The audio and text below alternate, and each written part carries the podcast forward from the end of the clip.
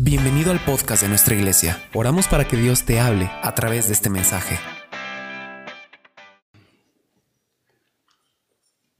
Sabemos que hay algunas familias que están de vacaciones y bendecimos a cada uno de ellos.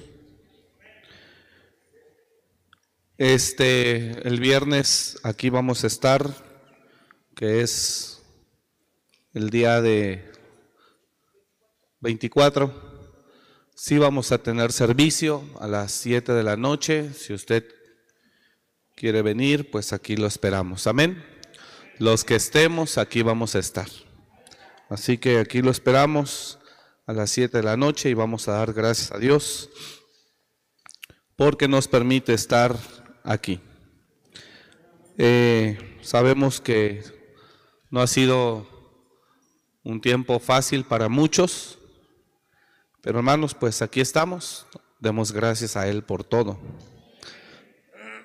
Nuestras oraciones siguen con aquellas familias que perdieron seres queridos a lo largo de este año.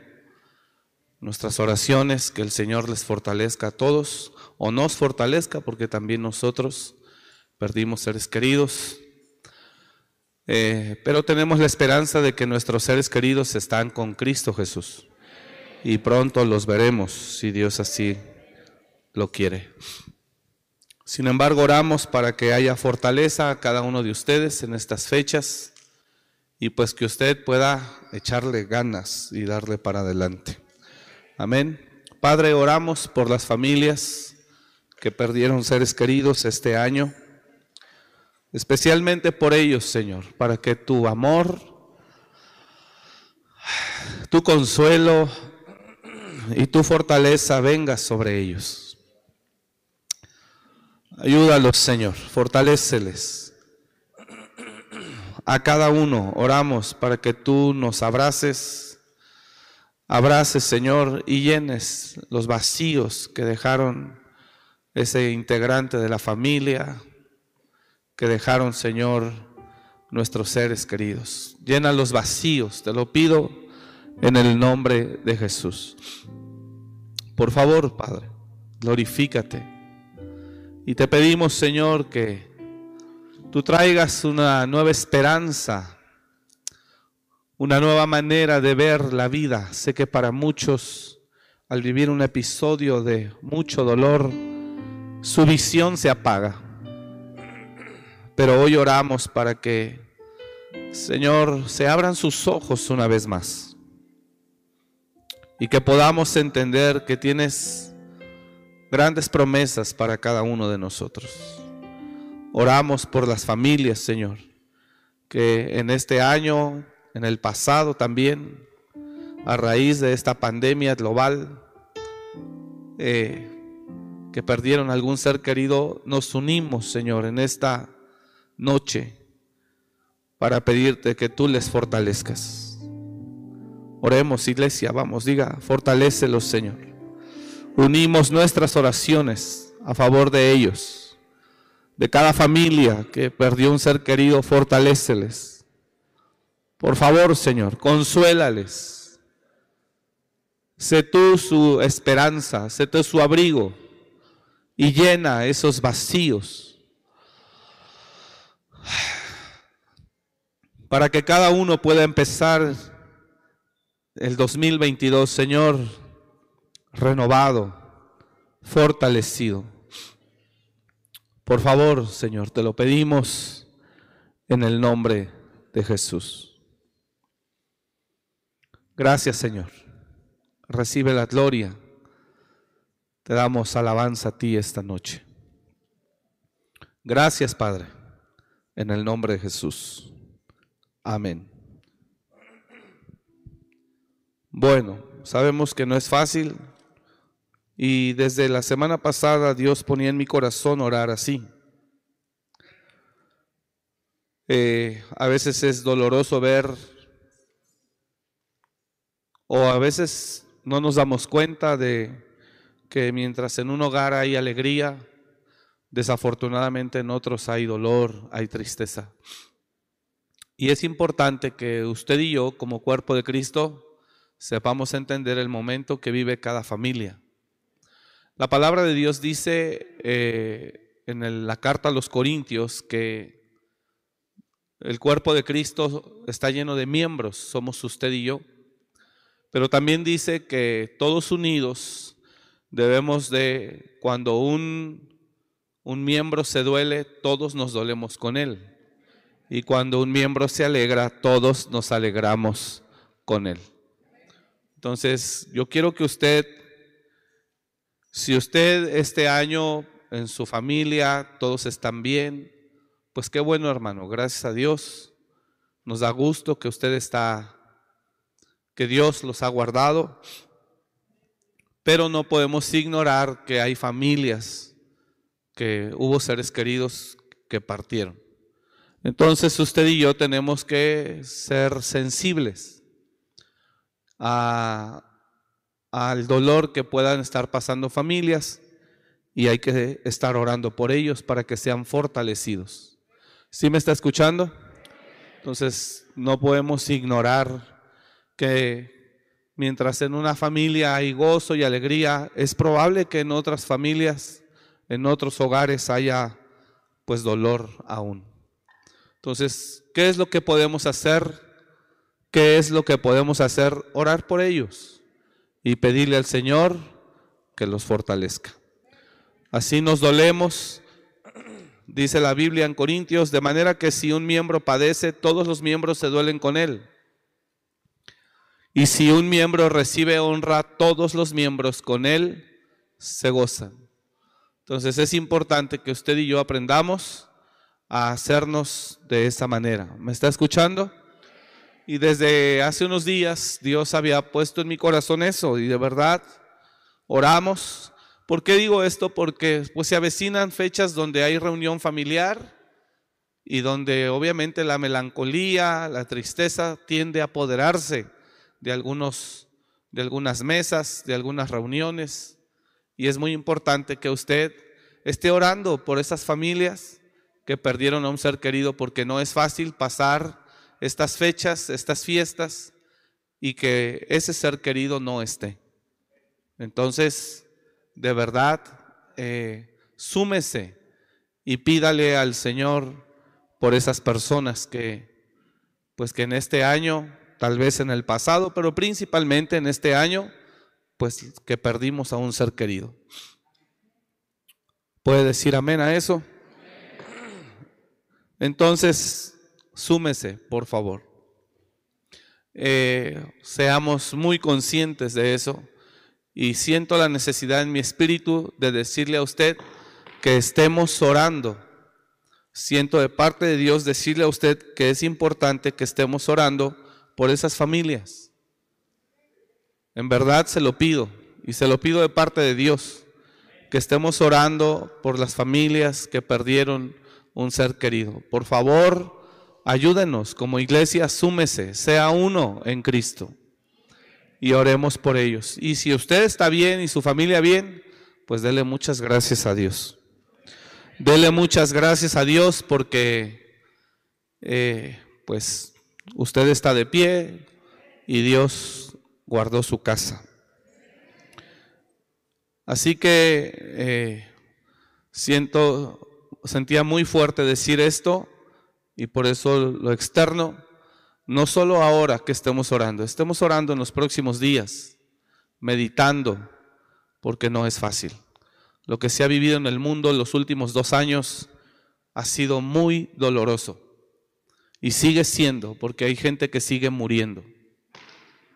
Lo que se ha vivido en los últimos dos años en el mundo ha sido muy doloroso.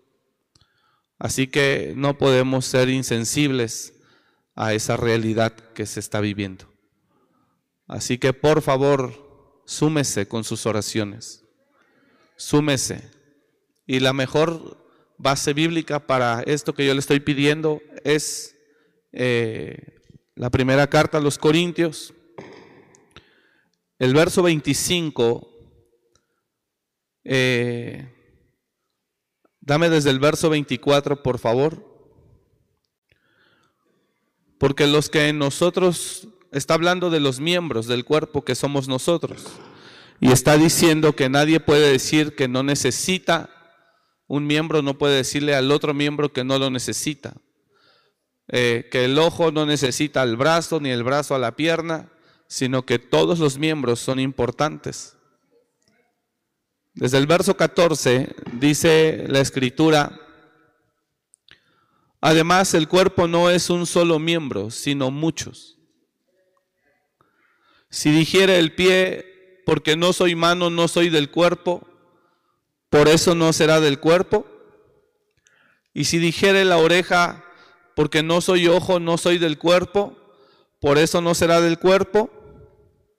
Si todo el cuerpo fuese ojo, ¿dónde estaría el oído? Si todo fuese oído, ¿dónde estaría el olfato? Mas ahora Dios ha colocado los miembros, cada uno en ellos, cada uno de ellos en el cuerpo como Él quiso. Porque si todos fueran un solo miembro, ¿dónde estaría el cuerpo? Pero ahora somos, son muchos los miembros, pero el cuerpo es uno solo. Ni el ojo puede decir a la mano, no te necesito, ni tampoco la cabeza a los pies, no tengo necesidad de vosotros. Antes bien, los miembros del cuerpo que parecen más débiles son los más necesarios. Y aquellos del cuerpo que nos parecen menos dignos, a estos vestimos más dignamente. Y los que en nosotros son menos decorosos se tratan con más decoro. Porque los que en nosotros son más decorosos, no tienen necesidad. Pero Dios ordenó el cuerpo dando más abundante honor al que le faltaba, para que no haya desavenencia en el cuerpo, sino que los miembros todos, vamos dígalo conmigo en voz alta, sino que los miembros todos se preocupen los unos por los otros.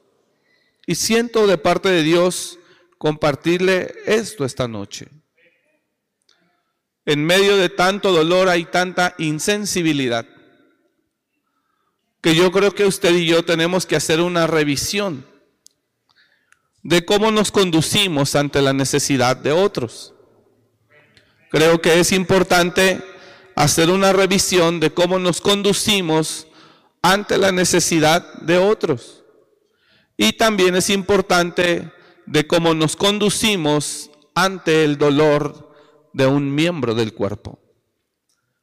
El apóstol Pablo, Dios a través de él nos ordena, de manera que si un miembro padece, todos los miembros se duelen con él. Y si un miembro recibe honra, todos los miembros, que dice ahí, con él se gozan. Ahí está bien, muchas gracias, ya manos arriba, gracias todos con él se gozan. De manera, de manera que si un miembro padece, todos los miembros se duelen con él.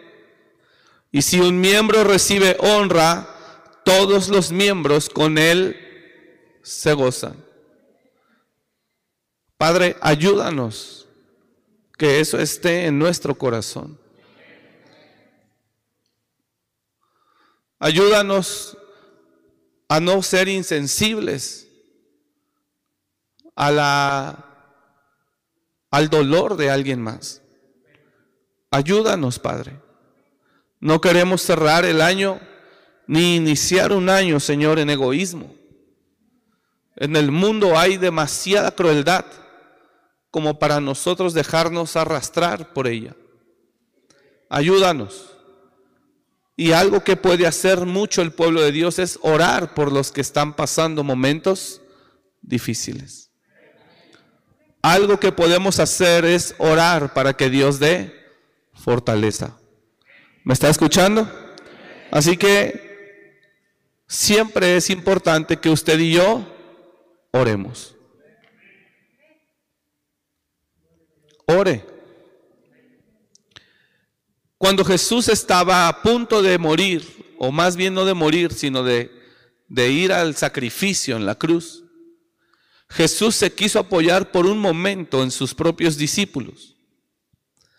Jesús estaba pasando un momento de, de mucha opresión, de mucha dificultad en su vida, en su persona.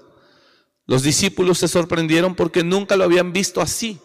Siempre habían visto a un Señor seguro, capaz, fuerte, eh, que resolvía todo, que no había nada que Él se le negara, eh, no había nada que a Él se le dificultara. Siempre los discípulos habían visto a un Jesús firme, a un Jesús fuerte, a un Jesús ungido, poderoso, siempre. Pero cuando llega la hora, Jesús empieza bajo, a estar bajo un ambiente demoníaco fuerte. Todos conocemos la palabra. Y Jesús empezó, dice la escritura que él dijo, mi alma está en agonía. Me siento triste hasta la muerte. Entonces Jesús entró en un momento de mucha lucha y le pidió a los discípulos que oraran por él y que oraran con él una hora.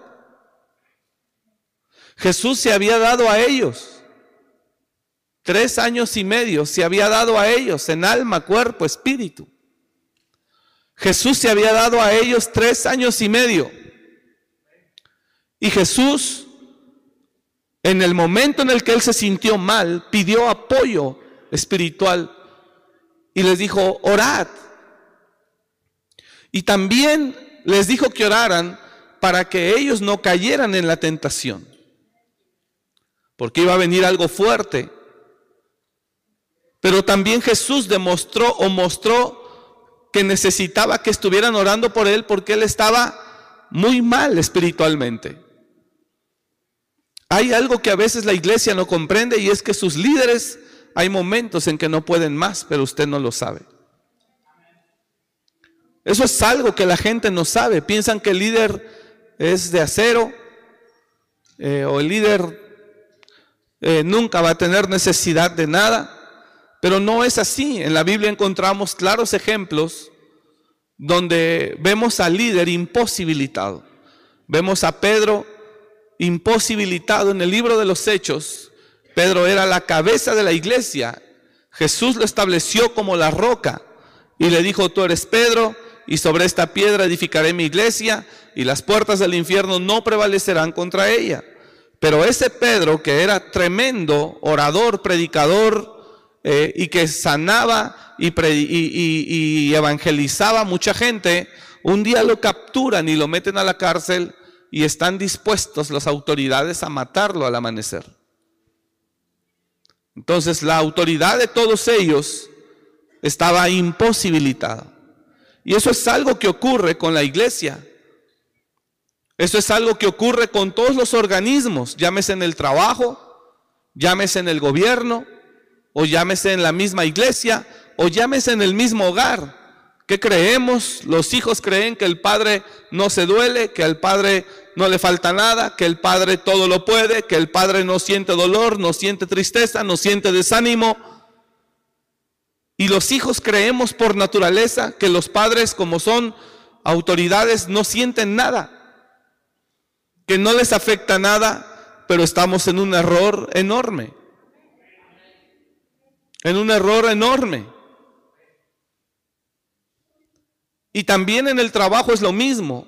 Al jefe es al que criticamos, al jefe es al que atacamos, al jefe es al que lo, lo juzgamos, todo lo que él está haciendo mal, no debe de ser así, y difícilmente lo consideramos.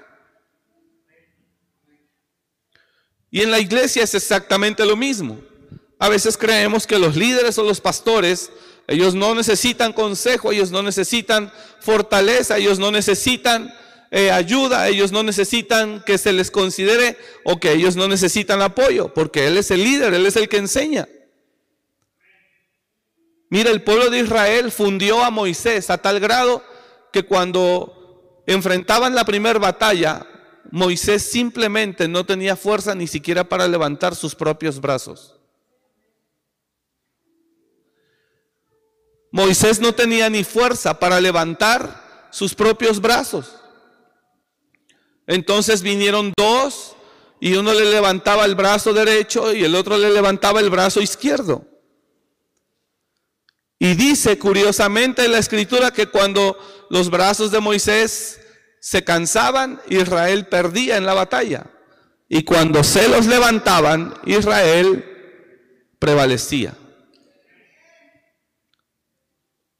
Lo que quiero hablar esta noche es la gran o el alto nivel de insensibilidad que hay en nosotros. Somos personas que por el mundo en el que estamos, estamos llenos de egoísmo, de dureza y no nos importa la necesidad que pueda haber en otras personas. Yo no le estoy diciendo que se despoje de lo que tiene, aunque no es una mala idea el que usted siempre esté ayudando a alguien en lo que pueda. Y si tiene con, quien compartir, Pablo decía a los tesalonicenses, que trabaje con sus manos para que gane y tenga que compartir con los que tienen necesidad. Y creo que eso es parte también de ser sensible a la necesidad de otros, compartir de lo que tú tienes con otros, pero no solamente compartir, sino dolerte con él. Y eso es algo que la iglesia ha perdido muchísimo. La iglesia cristiana ha perdido mucho eso. Hoy, perdóneme que le diga esto, pero cada quien se rasca con sus propias uñas. Y la situación que alguien más puede estar pasando, a nadie casi le importa, o a muy pocos. Jesús, cuando les pide a ellos, Él se dio a ellos tres años y medio. Se dio a ellos totalmente. Ellos no se preocupaban por nada, ni siquiera por ayunar, fíjese. Ellos no se preocupaban por nada. Jesús se dio a ellos. Y cuando ellos, y perdón, y cuando Jesús les pide a ellos que oren, porque Él está muy triste, Él está bajo una lucha espiritual muy fuerte, los discípulos no pueden sumarse a la necesidad de Él. Y eso ocurre muy a menudo en que los líderes en el trabajo, los líderes en la iglesia, los líderes son las personas más solas, pero mire la ironía, son de las que más gente se rodean, pero son las que más solas están. El líder es el que está rodeado de mucha gente porque dirige mucha gente, poca o mucha, la que sea, pero es la persona que más sola se encuentra. Y nosotros como personas eh, difícilmente puedes a veces sentir eh, un apoyo. Le conté hace, hace algún tiempo, una joven, una, una chica se mete a la oficina, me dice, hola pastor, buenas noches. Eh, hija, ¿qué pasó? Dime. Y me dice, ¿me permite orar por usted? Porque yo sé que usted siempre está para nosotros, pero ¿quién está para usted? Y cuando ella me dijo eso, hermano, me lo dijo de su corazón, no me lo dijo de dientes para afuera. Y le dije, sí, hija. Entonces cerré mis ojos y ella empezó a orar y yo empecé a llorar. ¿Por qué? Porque perdóneme que lo diga, pero el 99% de las personas que entran a la oficina es para que nosotros sirvamos. Y lo entendemos, para eso nacimos. O para eso Dios nos puso aquí para servir y dar. Pero siempre hay un 1% de necesidad en esa persona. Siempre. Y si el pastor no cumplió sus expectativas o no le dio el consejo correcto o simplemente no le recibió o no le atendió, agresión hacia el pastor, crítica hacia el pastor. Entonces hemos llegado a un punto donde la sensibilidad se ha perdido por completo. Yo quiero que esta noche es Navidad, hermanos. Es Navidad. El espíritu navideño me agarró, fíjese. Yo quiero que esta noche, usted y yo, usted y yo, no, y el viernes se va a poner bueno, voy a venir vestido de Santa Claus, imagínense. Yo quiero que esta noche usted y yo meditemos un poco acerca de nuestra insensibilidad. No estoy predicando con el espíritu navideño, pero, o algo hay de eso, yo creo. pero es real. Ayúdame a hacerme sensible a la necesidad de los demás. Cuando Jesús, mire lo que dice, y sucedía que cuando alzaba Moisés su mano, Israel prevalecía. mas cuando él bajaba su mano prevalecía sus enemigos, Amalek. ¿Por qué Moisés no podía? Porque, hermano, ya Moisés había servido toda su vida. Moisés ya no se podía sostener. Pero en él había un respaldo especial de parte de Dios. Y él era el escogido, le pesara quien le pesara. Pero es realmente poca la gente que se sensibiliza o que es consciente de la necesidad de sus líderes. Y no solo de los líderes, de cualquier persona, de sus padres o de su propio jefe de trabajo. ¿Por qué en lugar mejor de criticar a su jefe de trabajo, por qué mejor no pide a Dios por él? Hoy voy a hablar y el viernes también probablemente sobre el poder de Dios. ¿Qué es el poder de Dios? La capacidad de hacer de Él lo que Él quiera, cuando Él quiera, con quien Él quiera. Eso es el poder de Dios. Dios puede cambiarle a Él el corazón en este momento. Dios puede quitarle a Él esa adicción. Dios puede fortalecer en este momento esa debilidad. El poder de Dios significa, Él puede hacer lo que quiera, cuando quiera, con quien quiera, a la hora que Él quiera. Estuvimos en Oaxaca la semana pasada, casi Chiapas, escribía la hermana Rocío en el grupo del equipo que fue, pues sí, la verdad sí, casi Chiapas, este, muy lejos. Y, y estábamos todo el equipo. Y terminamos la administración de perdón. Y la gente pasa, sábado por la tarde, la gente pasa a comer después de la administración de perdón. Los que sirven saben que el programa es así. Y cuando pasa la gente a perdón, como yo traía el micrófono, eh, audio pone un canto de alabanza y empezamos a danzar, pero de repente empieza a descender una, una atmósfera de gloria. Y le digo que yo me gocé como tenía años que no me gozaba en la alabanza. Y dancé. Y entonces después que yo me senté con los pastores, íbamos como seis, siete pastores dentro de ese equipo, platicando con ellos, les dije, Dios puede hacer lo que quiera, con quien quiera, cuando quiera. Y Él quiso moverse así. Y estuvimos danzando más del tiempo de comida de los encontrados. Es más, ellos terminaron de comer y se asomaron para ver y nosotros seguíamos danzando. Y después se metieron algunos a danzar. Dios puede hacer lo que quiera. Dígale al lado, Dios puede hacer lo que quiera, con quien quiera, cuando quiera. ¿Cómo define Dios es poderoso? Así, yo lo defino así. Para ti, ¿qué es Dios? Es poderoso. ¿Cómo me defines que Dios es poderoso? Porque puede hacer lo que quiera, con quien quiera, cuando quiera y a la hora que quiera. Y si tú estás teniendo un problema y tú le, estás, tú le clamas a Él, Él te lo puede quitar. Aunque le parezca una locura, puede cancelarte una deuda financiera y de repente el sistema del banco, pum, aparece que ya no se debe nada. Aunque usted no lo crea, Dios es poderoso y Él puede quitarle la adicción a tu hijo de un momento a otro y cuando menos pensabas que iba a dejar la droga, pum, la dejó. Cuando menos pensabas que el marido iba a cambiar, cambió. Cuando menos pensabas que tú ibas a sanar de la enfermedad, sanaste. Porque Dios es poderoso y puede hacer lo que quiera con quien quiera, cuando quiera. Pero si nosotros buscamos a ese Dios, si nosotros buscamos a ese Dios y le clamamos, Él puede obrar. Ahora imagínese si tú le clamas a ese Dios poderoso y le dices, Señor, mi hermano que está al lado perdió un familiar, fortalécelo. ¿Qué cree que pueda hacer Dios?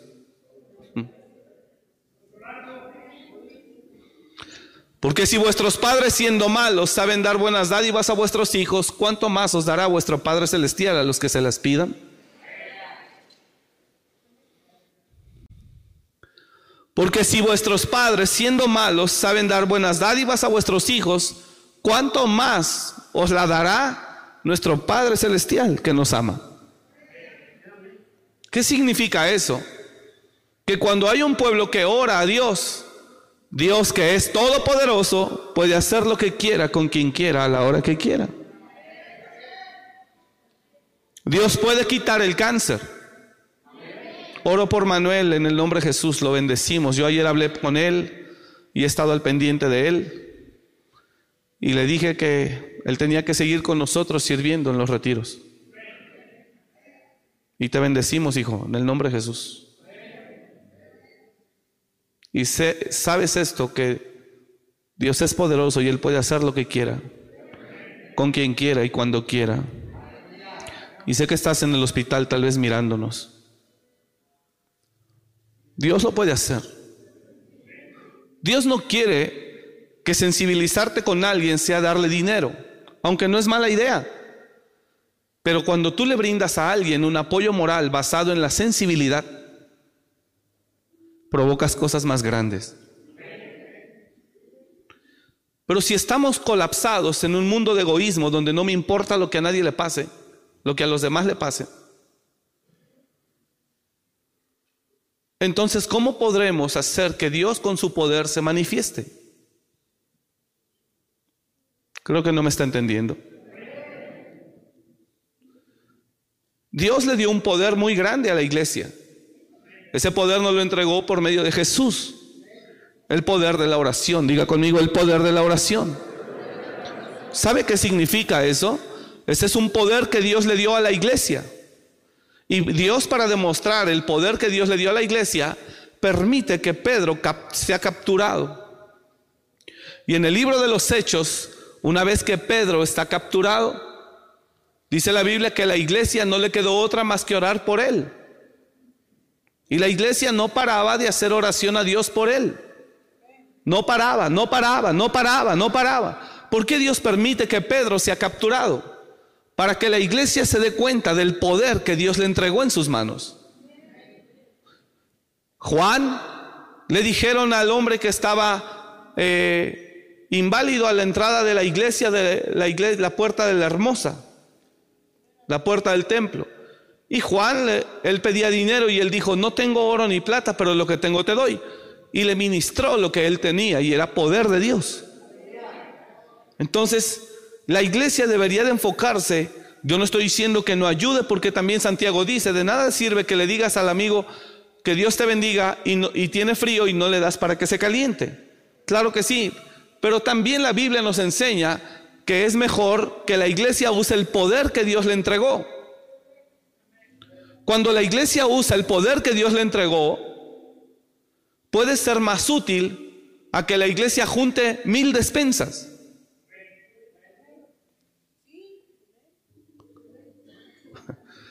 Imagínense que usted y yo, yo le digo, tráigase cada quien algo, un producto de abarrote, vamos a darle mil despensas a, a ver aquí en una colonia marginada, necesidad, etc. Perdóneme la palabra y lo hablo así de crudo, ¿para qué le sirven mil despensas a mil personas?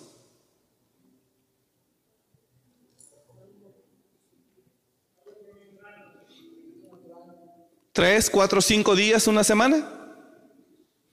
Y después de la semana, ¿qué sigue? ¿Qué sigue después de la semana? Entonces la iglesia no sirve más para nada.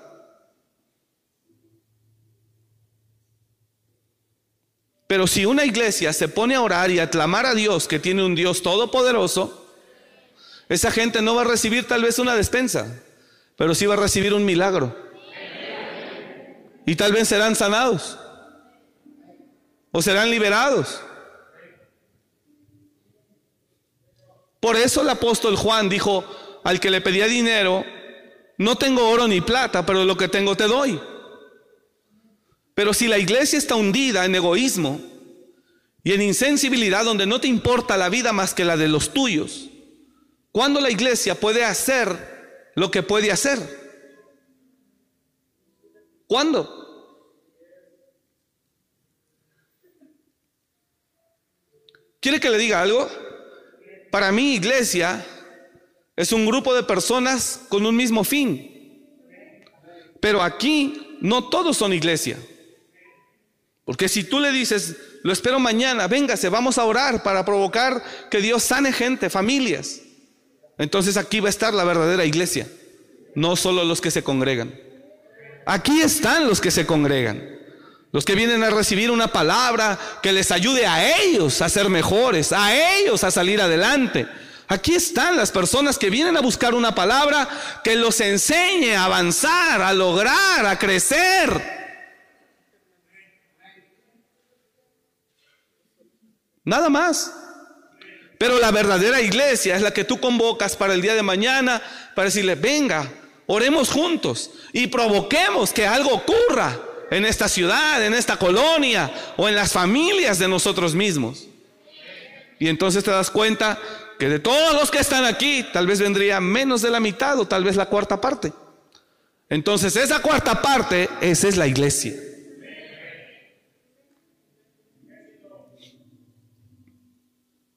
Una iglesia no nació para dar despensas. Cuando un hombre, cuando una mujer va y quiebra un frasco, un, alabastro de perfume a los pies de Jesús, Jesús da importancia más a lo espiritual que a lo natural. Porque uno de los discípulos expresa con molestia, ¿qué desperdicio es esto? Si hubiera vendido ese frasco de perfume y si hubiese repartido el dinero a los pobres.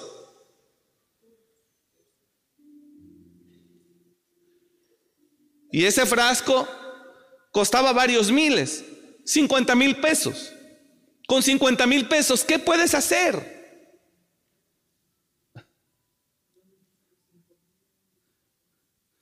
Si no hay millones ni miles de millones que alcancen para acabar con el hambre que hay. Oiga, ¿no se da cuenta la crisis mundial en la que estamos y no me refiero de salud?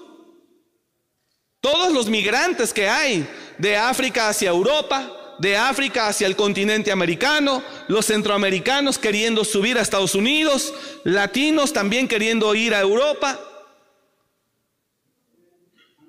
Hay un tremendo movimiento de migración a nivel mundial. También los asiáticos queriendo venir a Norteamérica.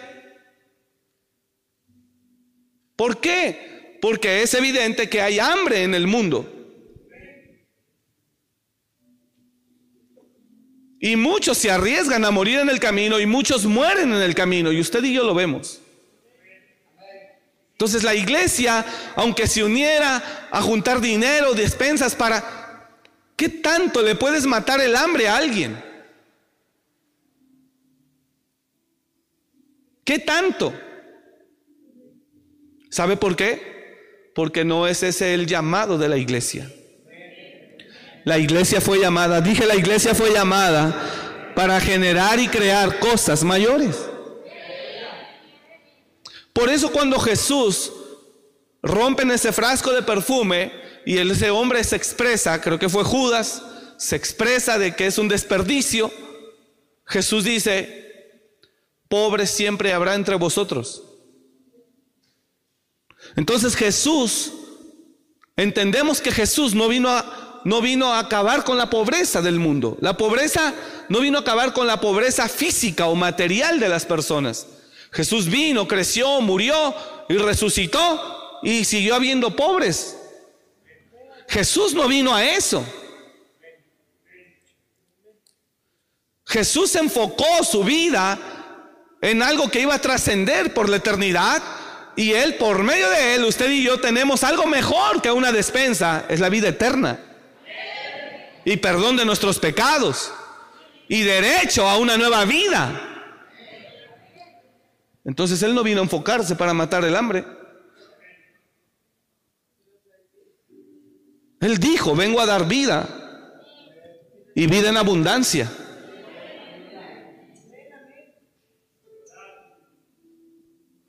Pero ¿cómo la iglesia cumplirá el propósito si está llena de insensibilidad?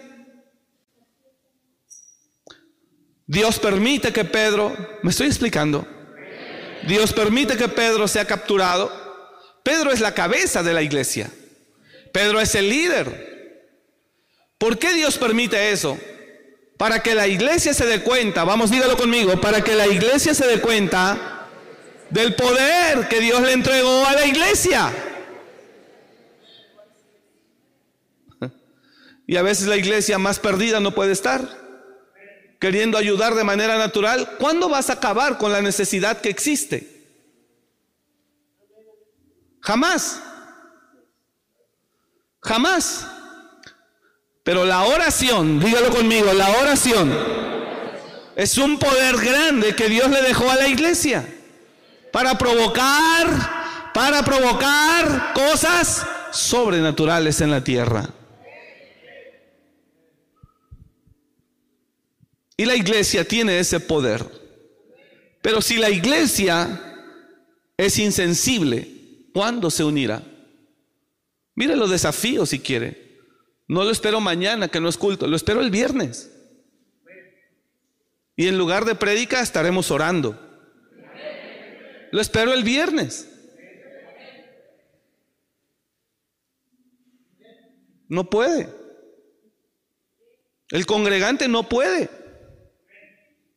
Solo el que es iglesia y sabe lo que significa ser iglesia, lo entiende y lo hace.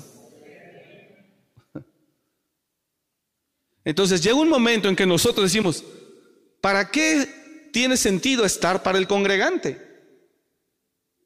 Ninguno.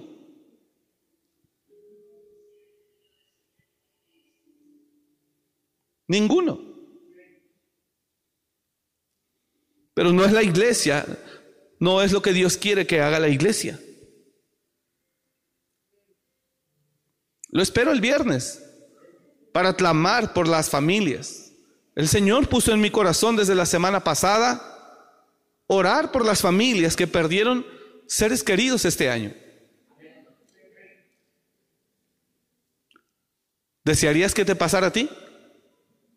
No le oigo. ¿Desearía que le pasara a usted?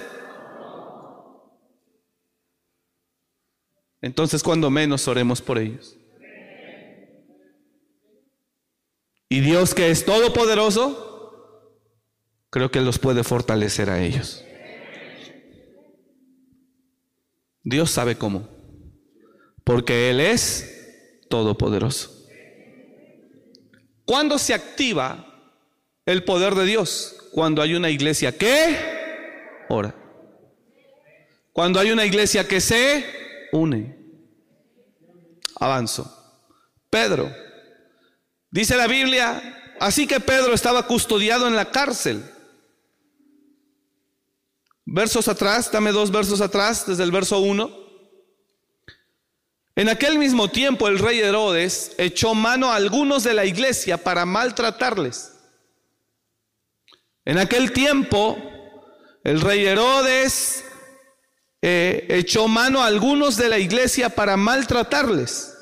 Siguiente verso y mató a espada a Jacobo, hermano de Juan. Siguiente verso. Y viendo que esto había agradado a los judíos, procedió a aprender también a Pedro. Y mire, Dios permite que Pedro sea aprendido. Y como acababan de matar a Jacobo, pues también Pedro iba a correr la misma suerte. Y viendo que esto había agradado a los judíos, procedió a aprender también a Pedro. Eran entonces los días de los panes sin levadura. Siguiente verso. Y habiéndole tomado preso, metieron a Pedro preso. Él era la cabeza, él era el líder. Quedó imposibilitado. ¿Por qué Dios permite que el líder de la iglesia sea capturado? para que la iglesia, repito, se dé cuenta del poder que Dios le entregó. Entonces, ese es tu lugar, iglesia, esa es tu vocación, ese es tu llamado y para eso naciste.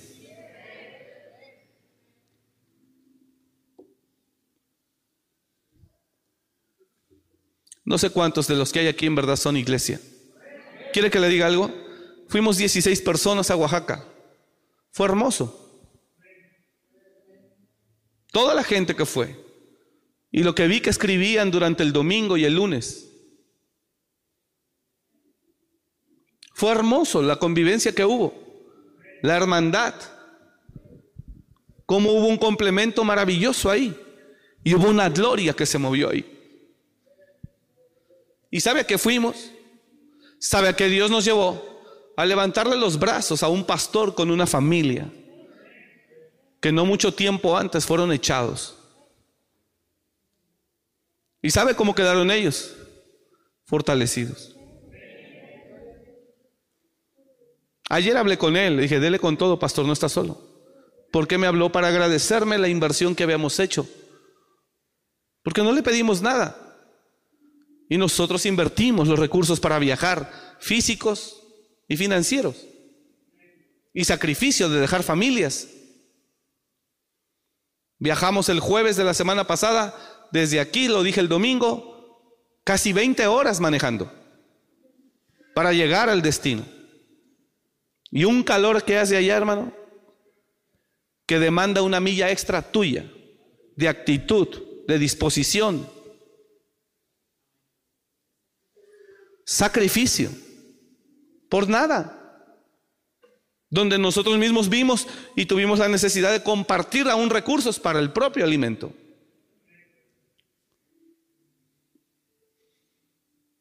Pero ¿qué fue lo más poderoso que generó la iglesia ahí o el grupo que fue?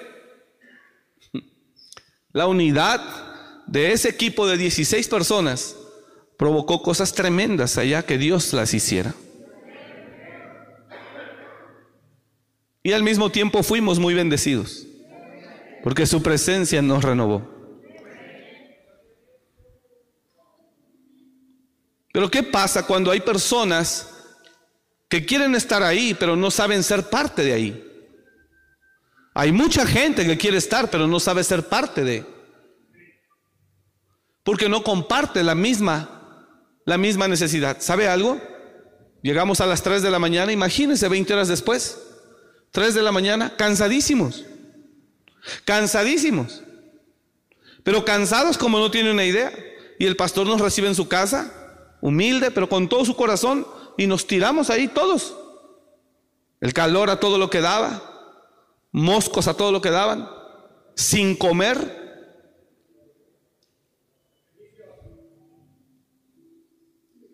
Y a las 3 de la mañana menos había que comer.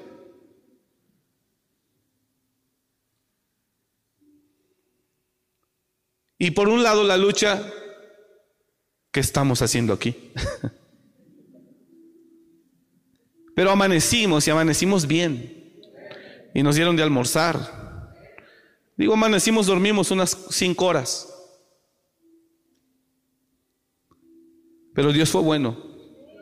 Nos renovó la fuerza y manifestó su gloria. Y el viernes no llega la gente que el pastor esperaba, llegó menos de la mitad de la gente que el pastor esperaba.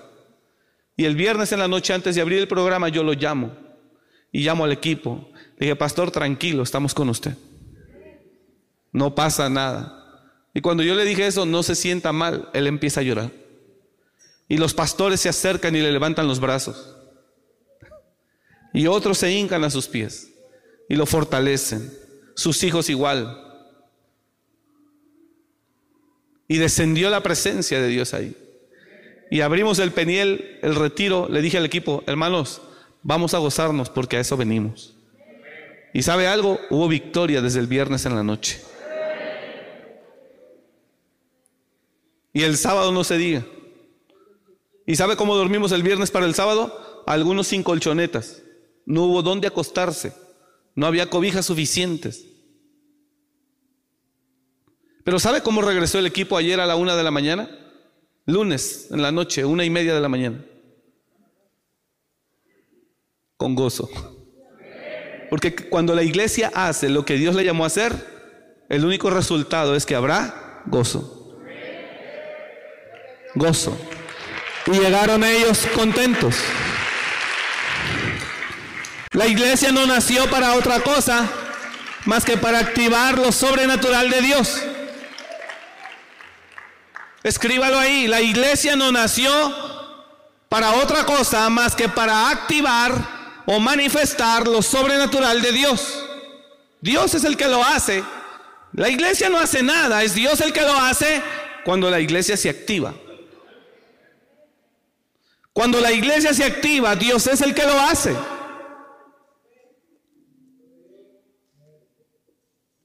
Y el poder de Él se manifiesta. Ah, pero también hemos tenido retiros cuando va el equipo y hay envidias entre ellos y hay enemistades entre ellos y hay críticas entre ellos. ¿Sabe qué ambiente se genera ahí?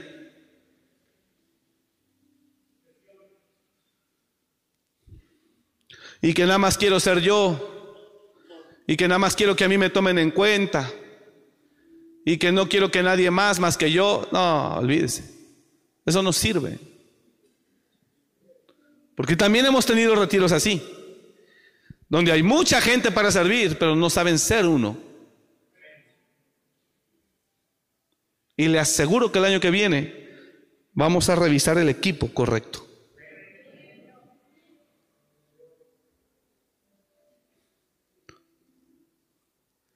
Porque también hemos tenido retiros así, donde el equipo va en enemistades, en pleitos, en envidias, en celos. Y se hace una cochinada todo eso ahí. Eso no sirve. Porque no es lo que Dios quiere de la iglesia. Pero quiere que le diga algo.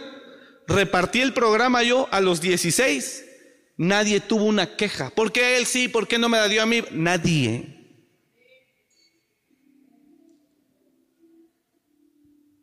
Asignamos esto todos con gusto. Le dije a una hermana, hermana, bendigo su vida. Se la rifó en los baños con todo ella. Y andaba bien chapeada para arriba y para abajo.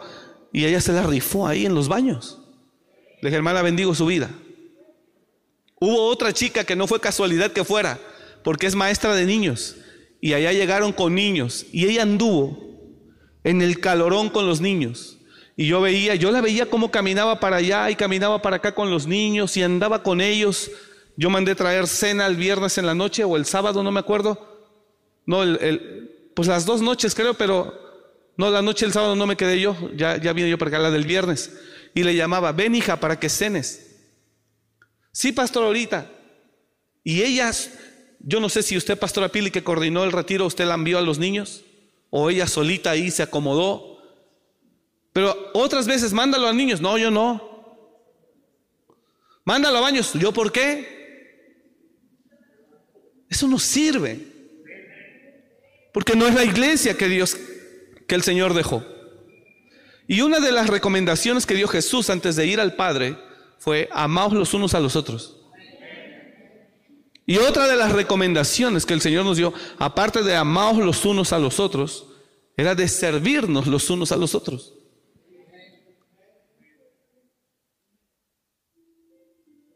Entonces, cuando hay un equipo que naturalmente no hubo envidia entre los pastores, y por qué él esta y por qué el otro, no, nada, fue una bendición. El viaje fue de 20 horas, no llegamos cansados ni enfadados, llegamos cansados físicamente, pero llegamos bien y disfrutamos el viaje, bueno, al menos yo. Y encontramos muchísimos, muchísima eh, tráfico, en cada caseta una hora parados. No, hombre. Pero fueron casi 20 horas y en verdad Dios estuvo ahí. Entonces, quiero que entienda para avanzar, Dios es el que hace todas las cosas. La iglesia lo único que busca es provocarlo. La iglesia no hace nada, diga conmigo, la iglesia no hace nada,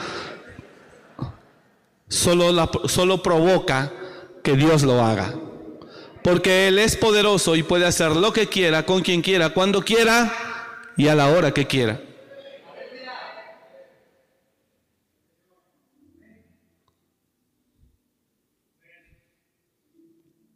Así fue. Y así es. Un mandamiento nuevo os doy, dijo Jesús, que os améis unos a otros, como yo os he amado, como yo os he... Un mandamiento nuevo os doy, que os améis unos a otros como yo os he amado, que también os améis unos a otros. Padre, ayúdanos. ¿Sabe que hay tantas familias que van a pasar una, por decirlo así, una Navidad triste? Oremos por ellos.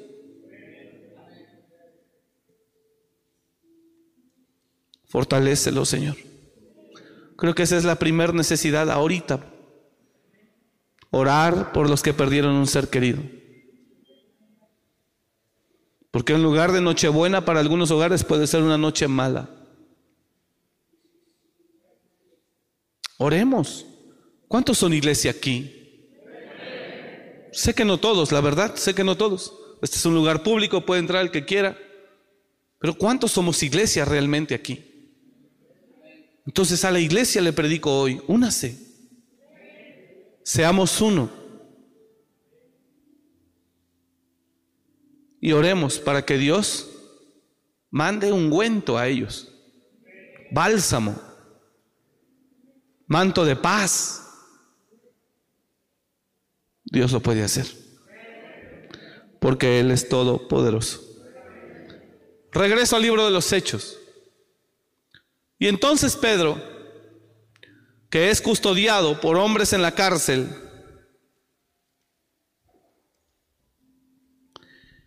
regrésame ese texto que, que, no concluimos, hijo, por favor, para avanzar a los derechos. Eh, en esto conoceréis que son mis discípulos, que os améis unos a otros. Y en esto conoceréis que sois mis discípulos. Ese es el texto. Que os améis unos a otros. ¿Lo tienes? En esto conocerán todos que sois mis discípulos, si tuviereis amor los unos con los otros. Yo no sé si usted está aquí.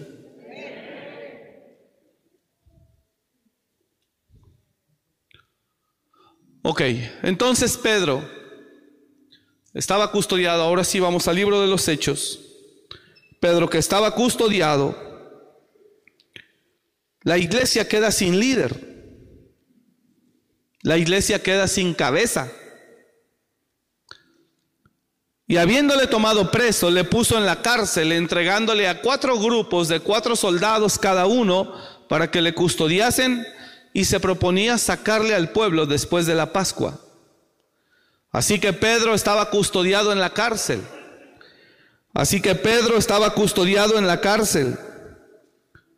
Pero la iglesia hacía sin cesar oración a Dios por él. ¿Qué hacía la iglesia? La iglesia no se enfocó en un asunto de, bueno, vamos a ver cuánto es la fianza y nos cooperamos. La iglesia no se enfocó en un asunto natural. La iglesia se enfocó en su naturaleza. Dije, la iglesia se enfocó en su naturaleza. Lo que mejor sabía hacer. Para lo que fue llamada. Y entonces la iglesia empieza a orar a Dios sin cesar.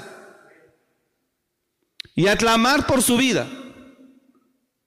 Entonces Dios que es todopoderoso, que puede hacer qué? Lo que quiera, con quien quiera, cuando quiera y a la hora que quiera, se activa. Entonces la iglesia no hace nada, pero la iglesia provoca. Cuando la iglesia cree que ella es la que hace milagros, está muerta. Pero cuando la iglesia sabe que tiene un Dios todopoderoso que hace todas las cosas, ¿Cómo? No sé, pero lo hace. Entonces la iglesia se aboca y se apropia a hacer lo que le corresponde conforme a su llamamiento, conforme a su vocación, conforme al propósito por el cual fue creada. Pero para que eso ocurra se necesita gente que diga, yo no solo soy un congregante en un auditorio para oír una conferencia, no, yo soy parte de la iglesia de Cristo. Ahí es donde algunos tienen que dar ese pasito. Porque muchos solamente así se definen. Voy a un auditorio a escuchar una conferencia. Es todo. Esa no es la iglesia que Jesús dejó.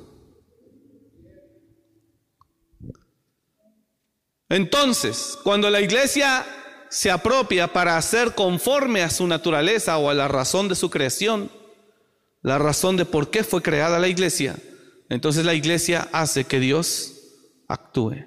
Y mire lo que ocurre, usted lo sabe. Siguiente verso. Después de que la iglesia no dejaba de orar por Pedro, y cuando Herodes le iba a sacar aquella misma noche, cuando Herodes ya le iba a sacar aquella misma noche, Pedro estaba durmiendo entre dos soldados, sujeto con dos cadenas, y los guardas delante de la puerta custodiaban la cárcel. He aquí, de repente se presentó un ángel del Señor y una luz resplandeció en la cárcel y tocando a Pedro en el costado le despertó diciendo, levántate pronto y las cadenas se le cayeron de las manos. Eso es mejor que una despensa. Le dijo el ángel, ciñete y átate las sandalias. Y lo hizo así. Y le dijo, envuélvete en tu manto y sígueme. Siguiente verso. Y saliendo le seguía, pero no sabía que era verdad lo que hacía el ángel. Pedro creía que estaba dormido. Pero no sabía que era verdad lo que hacía el ángel, sino que pensaba que veía una visión. Habiendo pasado la primera y la segunda puerta o guardia, llegaron a la puerta de hierro que daba a la calle, a la ciudad, la cual se les abrió, ¿qué? Por sí misma. Eso es mejor que una despensa.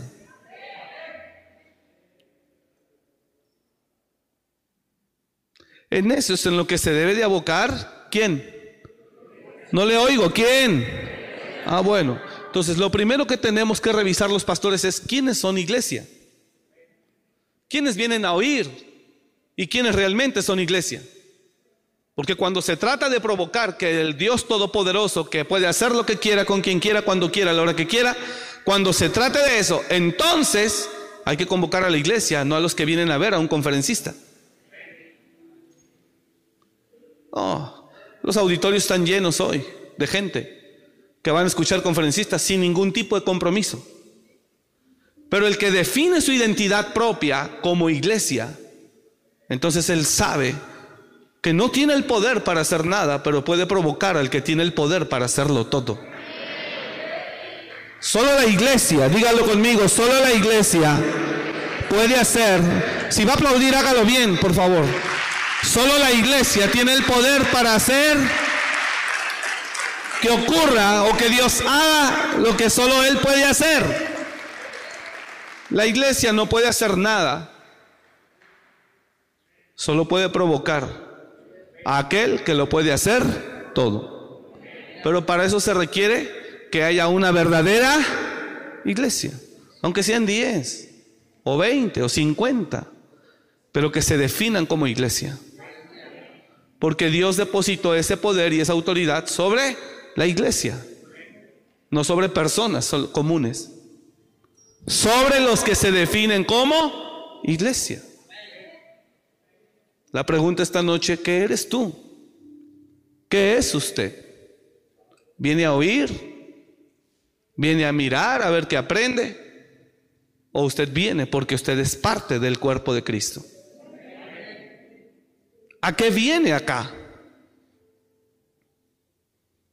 ¿A qué viene acá? Hemos distorsionado tanto la identidad de la iglesia. Una vez en Argentina llegué a predicar a un lugar donde ya no decía ningún nombre cristiano, ya no decía ningún nombre bíblico, perdón, no cristiano, bíblico, ya no decía nada. Ya nada más llegué yo afuera y vi el lugar grande. Y decía centro de oportunidades. Y ya llegué y prediqué. Como unas 600, 800 personas había ahí. Ya nos da miedo poder decir templo porque no, pues es que eso es religiosidad. Esto no es altar, es plataforma. Sí, es una plataforma, pero en mi corazón y en mi espíritu es un lugar santo. Pregúntale a esos ministerios qué hacen. Ellos sí dan despensas. Porque ellos han perdido el enfoque de la verdadera naturaleza de lo que es la congregación.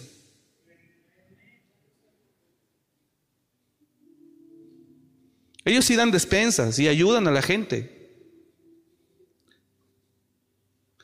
Imagínate que tú le das a un adicto, obviamente con su esposa, sus hijos viven en tremenda pobreza por su adicción, y tú le llevas muebles para que según viva mejor. Más tardas en largarte que en lo que él ya lo sacó y los vendió otra vez.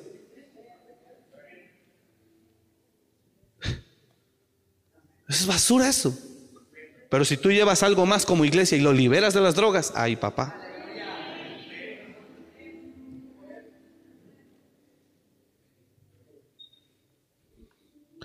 Y algunos, miren, ellos sí ayudan. ¿Cuál es la verdadera ayuda que necesita el mundo? Enfoque, ¿cuál es la verdadera ayuda que necesita el mundo? Porque todo el mundo se deja ir por lo que mira superficialmente nada más. Mira, ellos sí ayudan. ¿Cuál es la verdadera ayuda que necesita el mundo? ¿Quiénes son tantos los que ayudan que ya acabaron con el hambre que hay en el mundo? Por un lado ves a Jesús que dice, pobre siempre habrá entre vosotros, pero lo que ha hecho esta mujer es prepararme para la salvación.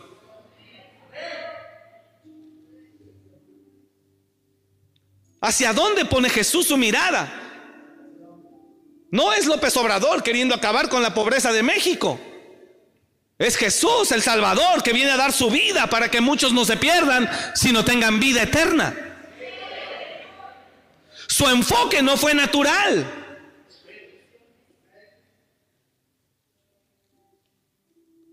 Enfoque entonces la iglesia, ¿dónde está parada? Ellos se ayudan. ¿Qué ayuda? Pero no les ves una sola señal sobrenatural. No les ve usted un solo milagro.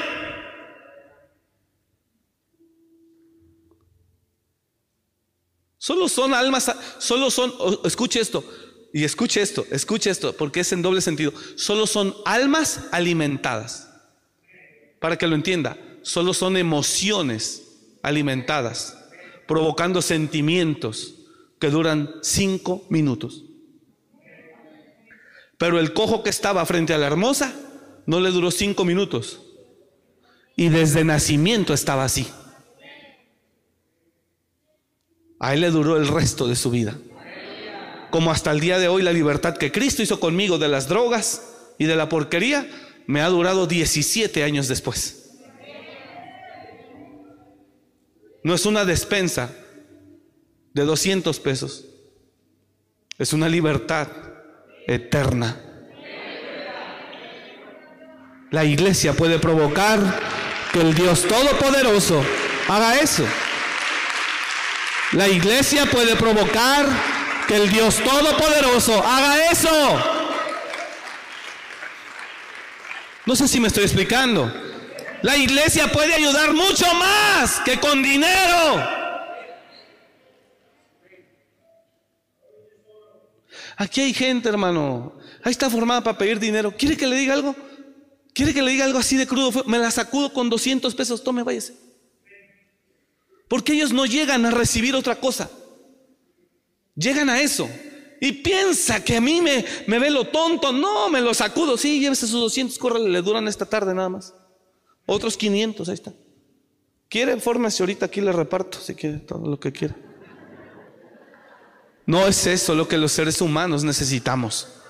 Necesitamos a Dios que llene nuestras almas, que Dios llene nuestros vacíos, que Dios sane nuestras heridas, que Dios restaure las divisiones en la familia. Necesitamos a un Dios que intervenga. Necesitamos a un Dios que se mueva en medio de su pueblo. Un Dios que sane, que consuele, que fortalezca. Eso es lo que necesitamos. Es que vengo porque dicen que aquí ayudan. Sí, que necesita. Él no te dice que es un borracho, por eso te está pidiendo dinero. Él no enfoca que es un borracho, no enfoca su necesidad en eso. Él enfoca su necesidad económica y por lo tanto él lo que viene buscando es no que alguien le quite lo borracho, sino que alguien le dé 200 pesos. ¿Me estoy explicando? La iglesia no nació para eso, hermanos. La iglesia nació, dígalo conmigo, la iglesia nació para provocar la manifestación del poder de Dios. Si no, la iglesia deja de ser la sal que sirve. Y si ésta se desvanece, ¿para qué sirve más? Ese es el sabor que la iglesia tiene para dar. Y para eso nacimos.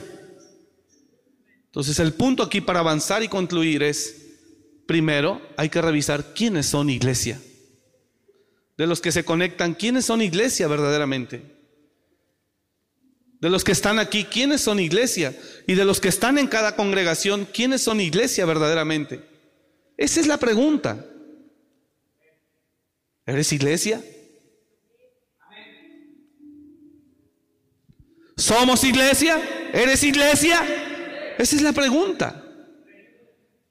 Y entonces cuando convocas a la iglesia, esa se une y hace oración a Dios sin cesar y provoca que las cadenas se caigan y que la cárcel se abra. ¿Cómo? No lo sabemos, pero sucede. Esa es la verdadera naturaleza, vocación y llamamiento que Dios hizo a la iglesia. Entonces, donde en una iglesia no hay eso, no sirve más para nada. Incluimos aquí. Esa es nuestra mayor, debe ser nuestra mayor preocupación. ¿Qué tanto estamos provocando la iglesia en el ambiente espiritual?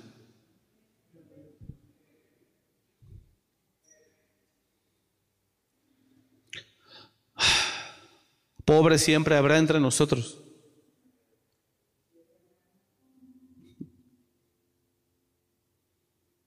Y aunque repartieses todos tus bienes y los dieses a los pobres, si no tienes amor, nada eres.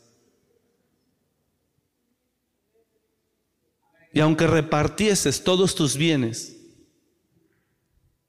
pero no tienes amor, nada eres.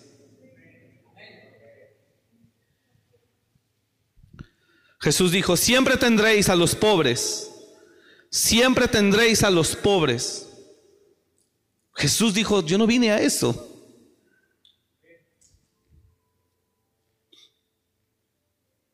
Así que hermano, número uno, defínase.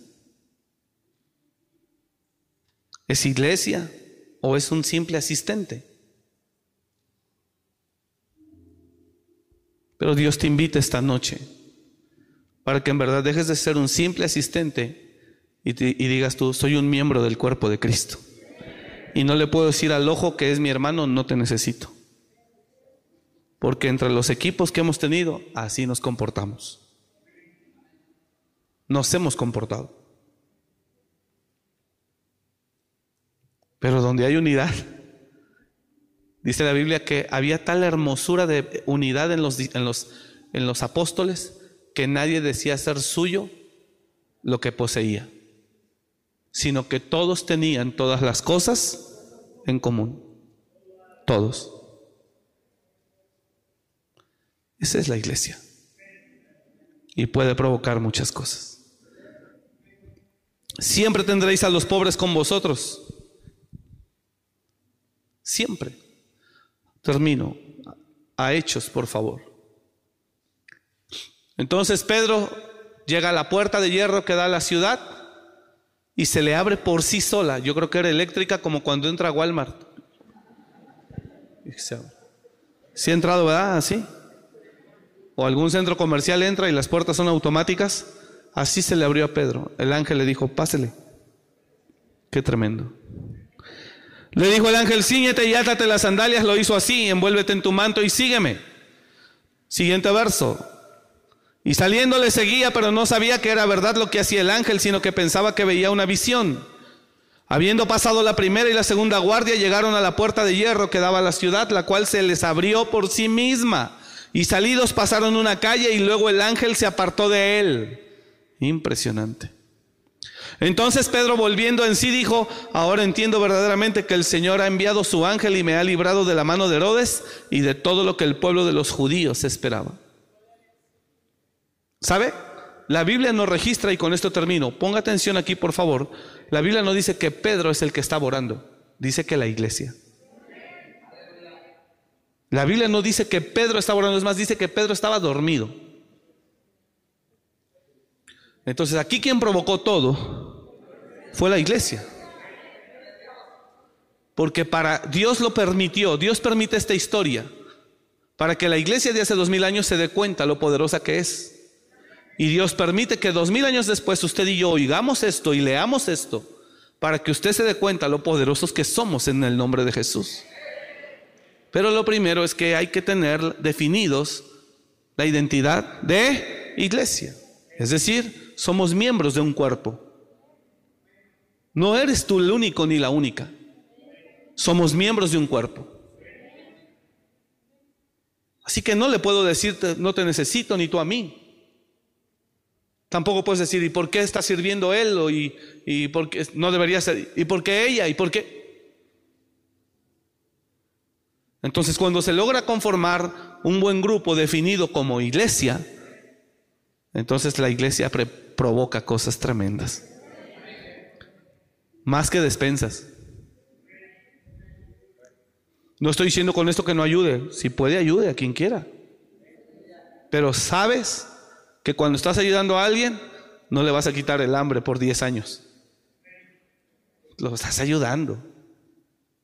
Y le sacaste el día. Pero hermano, el día de toda una vida. Qué gran ayuda. Le ayudaste a alguien a tener un mejor día de miles de días que va a tener. Así que la iglesia no se debe de enfocar en eso. Se debe de enfocar en lo que puede provocar. Dios es poderoso.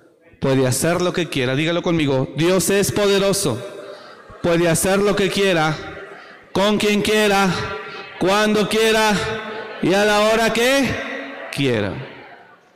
Diga conmigo. Y la iglesia lo puede provocar. ¿Cuántos dicen amén a eso? Apláudale fuerte a Él. Fuerte, fuerte, fuerte a Él. Claro que sí. La iglesia lo puede hacer.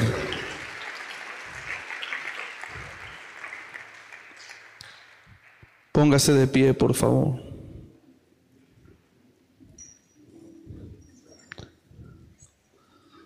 De manera, hermanos, que siento de Dios decirle, oremos por esas familias que perdieron un ser querido este año, para que Dios los fortalezca. ¿Ya se dio cuenta que sí lo puede provocar o no? No le oigo. ¿Se dio cuenta que lo puede provocar, sí o no? Vamos, usted es iglesia. No es un asistente. Diga al de al lado, no eres un asistente. Tú eres la iglesia de Jesús. Y Dios te dio un gran poder. Dígale, dígale, dígale.